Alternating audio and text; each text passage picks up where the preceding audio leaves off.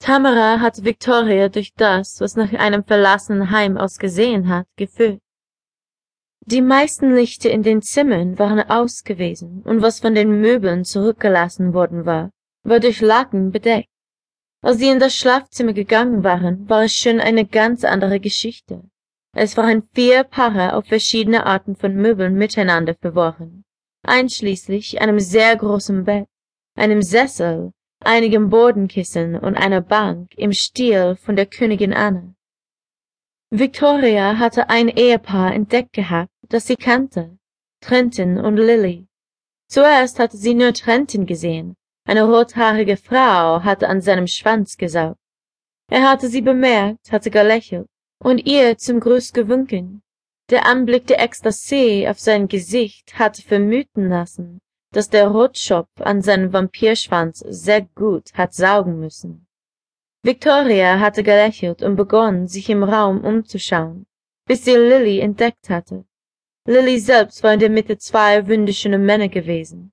Sie war auf und ab auf dem Schwanz von einem der Männer gehüpft, während der andere sie von hinten gefickt hatte. Victoria hatte noch nie jemand gesehen, der von zwei Kerlen auf einmal gefickt worden war, geschweige denn von Vampiren.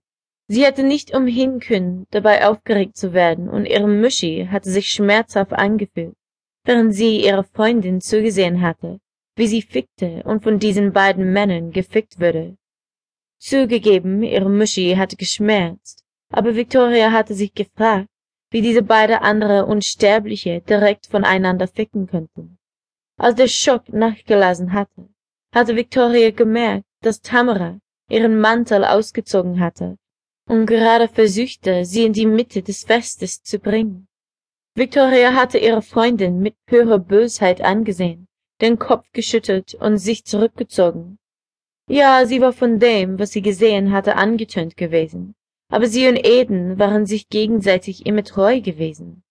Tamara hatte die Achseln gezückt, als ob sie hätte sagen wollen, na gut, dein Verlust, und war in den Köpfehaufen gegangen. Statt hinauszugehen, war Victoria geblieben, fasziniert und in jeder Sekunde heißer werden. Sie hat nicht glauben können, was sie sah, und ihre Augen hatte sie wieder auf Lilly und die beiden Männer gerichtet gehabt. Sie hatten den perfekten Rhythmus getroffen gehabt, und alle drei von ihnen hatten gemeinsam zugestoßen, ihre Körper zusammenkommen und dann auseinandergehen. Der Mann unten hatte seinen Schwanz in Lillys Muschi hinein und hinausgeknallt, und er hatte an Lillys harten Brustwarzen gezaugt. Und der Mann, der hinter ihr gestanden hatte, hatte seinen dicken Schwanz in ihre Arschloch gerammt und hat zusätzlich ihre geschwollene Klitoris gerieben. Lilly hatte laut gestöhnt und sie hatte jede Empfindung genossen.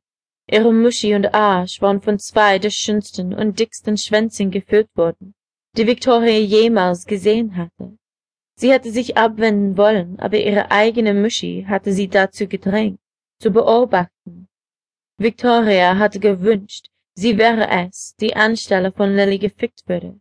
Sie hatte sofort Schuldgefühle wegen dem Verlangen gespürt, da sie immerhin Eden liebte, und er war ein phänomenaler Liebhaber.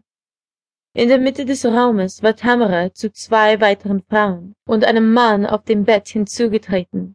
Eine Brünette war auf dem Gesicht des Mannes gesessen, und er hatte ihre Futze gesessen, als wäre er ein Tier am Verhungern.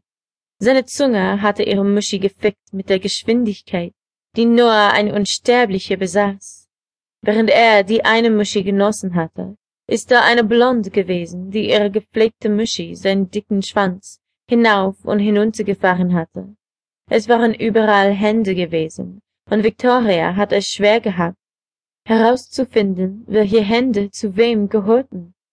Tamara war mit Leichtigkeit hineingeglitten und hatte die Rothaarige geküsst und ihre Brüste gestreichelt.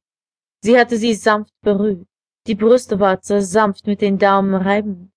Ihre andere Hand hatte der Frau geschwollene Klitoris gerieben. Sie hatten sich viel schneller als Lilly und die beiden Männer bewegt, und es hatte ausgesehen, als ob sie keinen Rhythmus hatten. Sie hatten sich nur berührt, sich gerieben und gefickt. Sie waren so ursprünglich gewesen. Jeder hatte sich in seinem eigenen Tempo bewegt, auf ihre Orgasmen zueilend